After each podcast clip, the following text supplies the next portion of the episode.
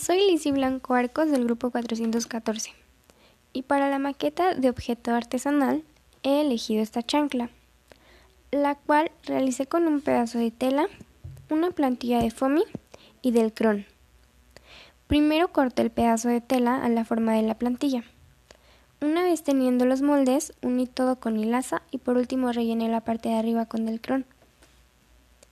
Llegué a la conclusión de que este objeto se deriva de un proceso artesanal, ya que fue elaborado manualmente de principio a fin. También fue más laborioso y requirió mayor tiempo.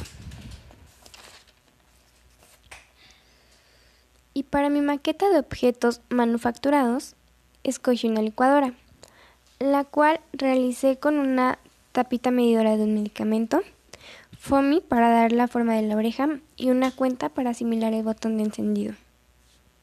Aunque por obvias razones no pude fabricar una licuadora de verdad, esta es un claro ejemplo de un objeto hecho derivado del proceso de manufactura.